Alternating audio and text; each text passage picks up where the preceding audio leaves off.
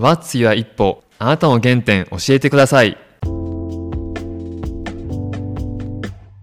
の番組は、一歩ラボ合同会社の提供でお送りいたします。いやーその辺ねちょっと正直自信ないです ねそれこそあれですよねやっぱ留学とかして、はいはなんかネイティブの感じを、い。行ってましたっけ留学。留学は行ってないんですよ、あ、行ってないんでしたあっのけ大学院の時に半年間だけフランスにいたっていうすごい。あ、そうだ。でもそすう、ごいじゃないですか。で、働いてもいましたよね。まあ、インターンシップですけどね、うんうんうんその時ってどうだったんですかその時はまあ苦しかったですけど、ん。まあ、国連でインターンシップだったんですよ、でユネスコの本部だったんですけど、うんうん本部なんで結構経験積んだ方がやっぱ多くって、うんなんで40代50代とかが同僚の中、20代前半だったんで、うううう一人だけなんですか ?20 代前半とかっえて。っとまあインターン他にもいたんですけど、うんインターン生は20代が多かったうんうでんす、まあ、確かにそういったメンバーと話す時は気軽だったんですけど、でも人数少なかっ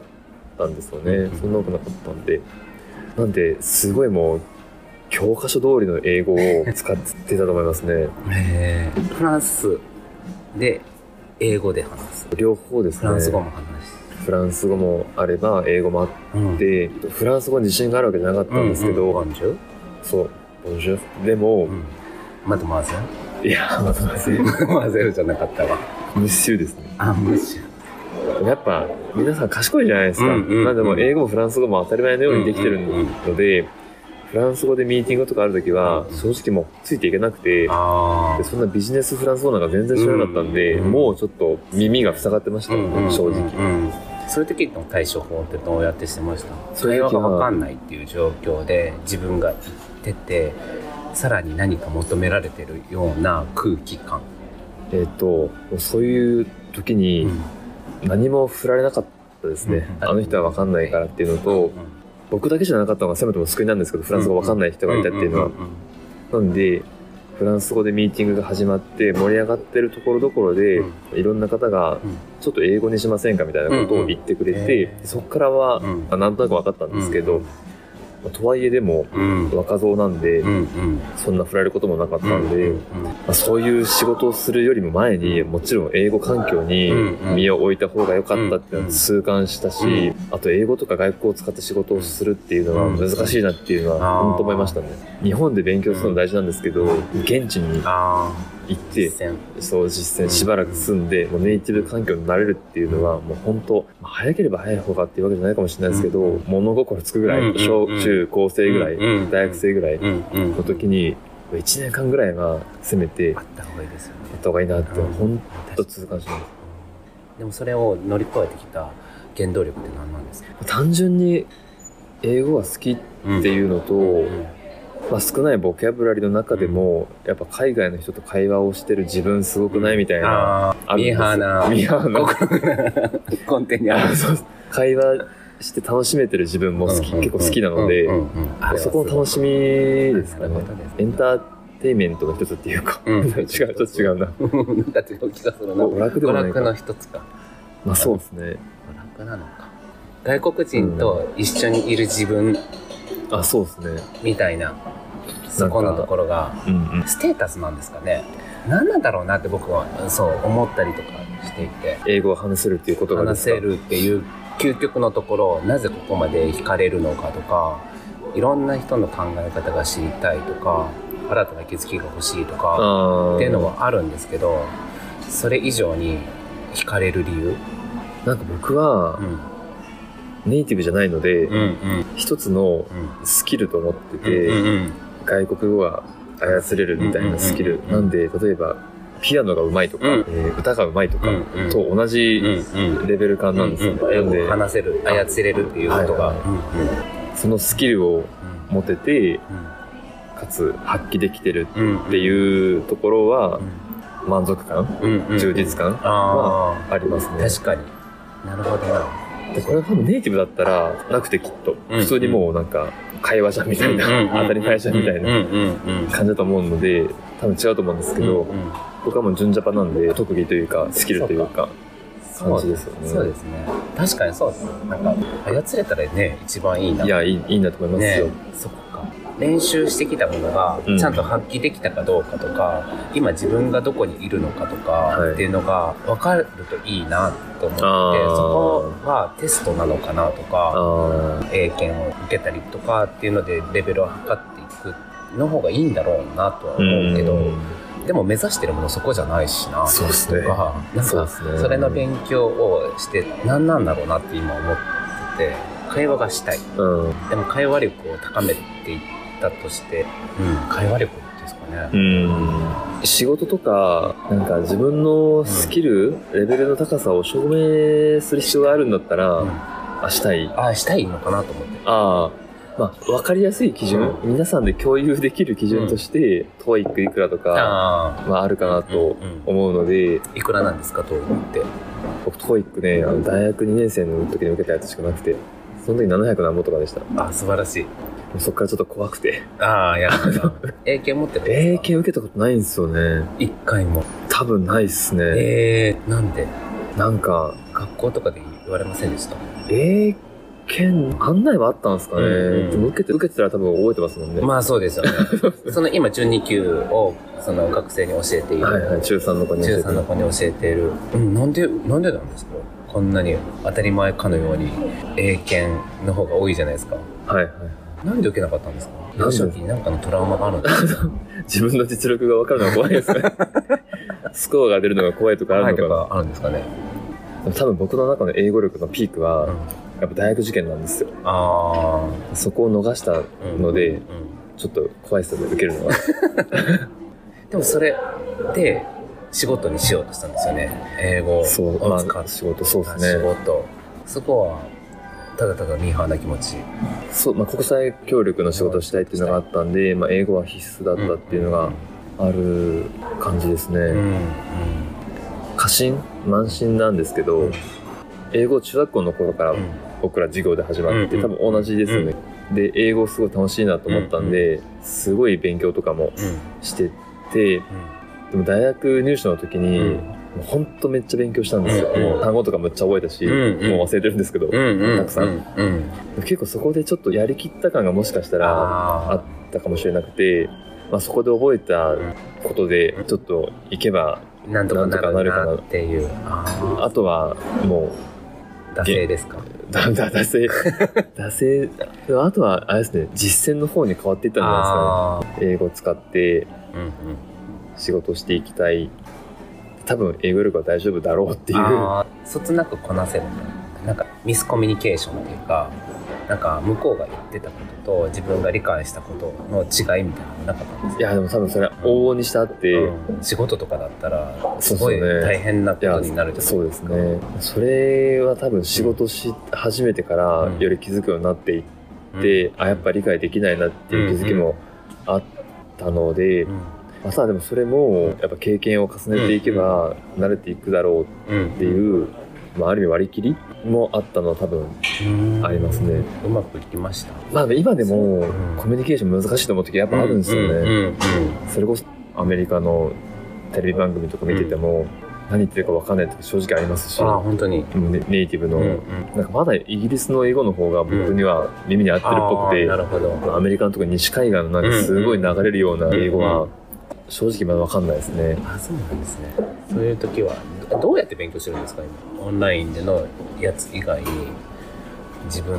の英語の勉強で英す語の勉強っていう受ける機会勉強意識はあんまないですけど僕ポッドキャスト聞いてますねポッドキここでポッドキャストつなげる方が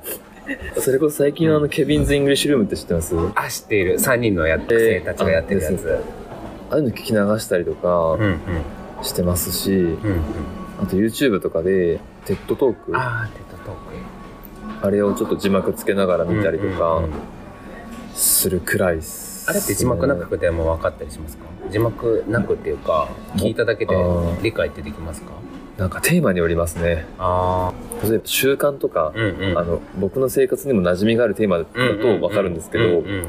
宇宙系とか、ああまなあ確なかんにかちょっとむ難しい話になるともう全然わかんないですね。えもうついていけない。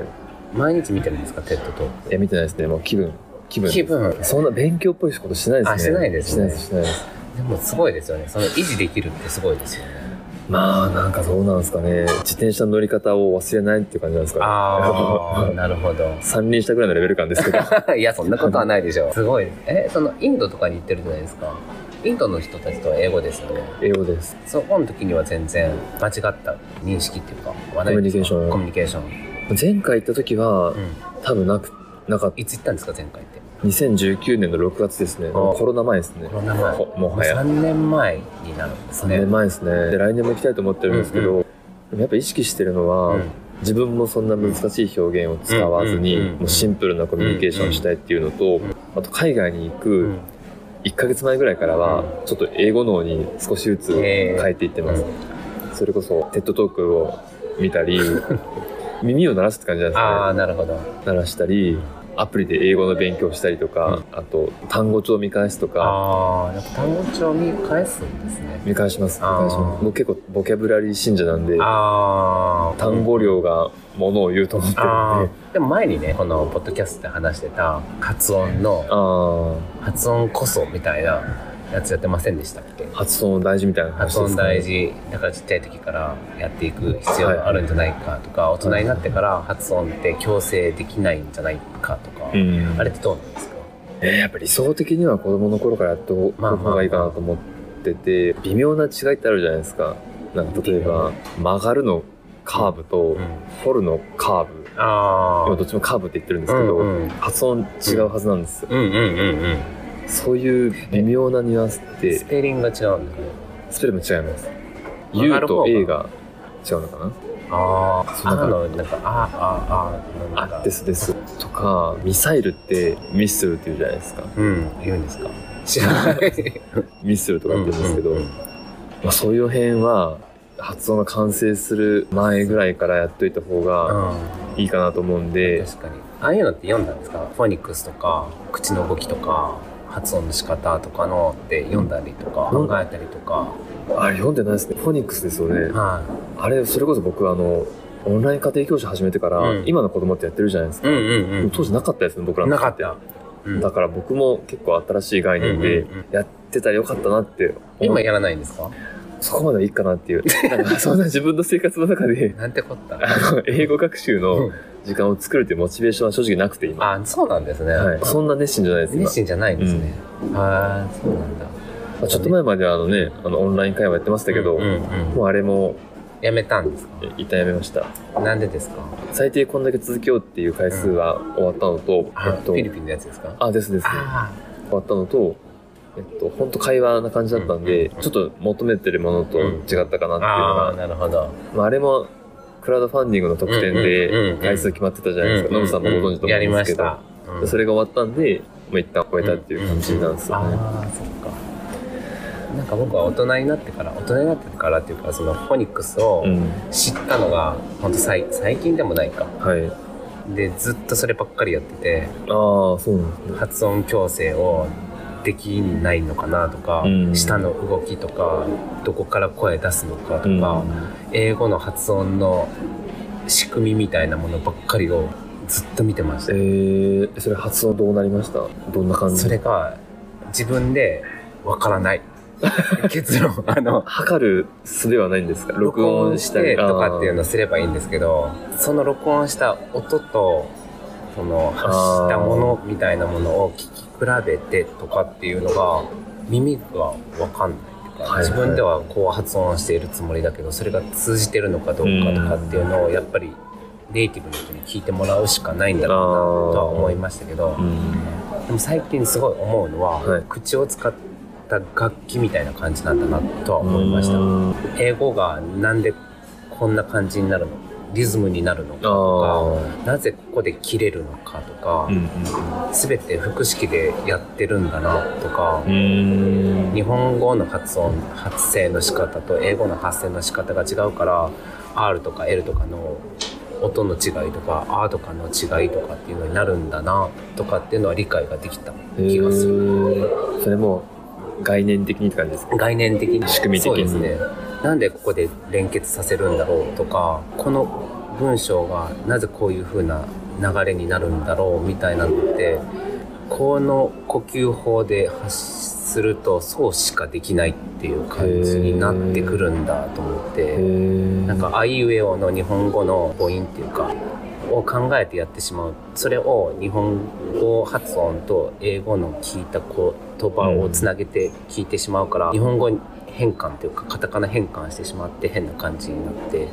でもそれを聞いた通りのカタカナ変換しているから日本語風な英語になるみたいな、聞いた状態のをこの複式発声方法となんか喉の奥から発声する仕方でやった場合もうそうせざるを得ない発音になるっていうか、当たり前になっていくみたいなのが自然にできたらいいなって思うんですけあーどそれは今概念として理解した状態でそれを使って話そうとするから詰まるっていうかあ意味ーわかりますなんか自然じゃないっていう考えちゃってそうそうそうそうあー自然じゃないって感じですねはいはなんか型を今覚えてるっていう感あじその型が、まあ、ダンスとかとも一緒みたいな感じいはいてか楽器かなあー楽器みたいな感じでここの口の中を楽器としてうまく出せたらすごいナチュラルになるんだろうなうっんて思うんですけど、うんそれを一緒にやってくれる人を探してるあーいっぱいいるんじゃないですかそのなんか地道な作業になってあこの「あ」あっていうのが合ってるとかっていうのを聞聞いれる人はいはいでそれに興味がある人っていうのがいないと、うんこの「あ」ってどうだろうとかこの「あ」とかっていうのがどうだろうとかなんか変とかっていうのをずっと言い合えたらすごい向上していくんだろうなあーって思うんですけどその音に関しての音に興味がある人うんが今いない音ねわかりますいや言ってる意味わかりますわかりますわかります楽器の練習と一緒だと思うんですけど、楽器の練習みたいなのに付き合ってくれる人がいるとすごく伝わりやすいのかもしれないそれじゃをあそれ楽器もなんか先生から教わるように英語も、まあネイティブなのかああでネもイそティブれに近い人がいいのかいた方がそうですよねそれに興味がある人がいたら一番ベストですよねそのフォニックスのなんか発音の一個ずつのああれを一緒にやってくれるそこに興味があればすごい伸びるんだろうなと思いました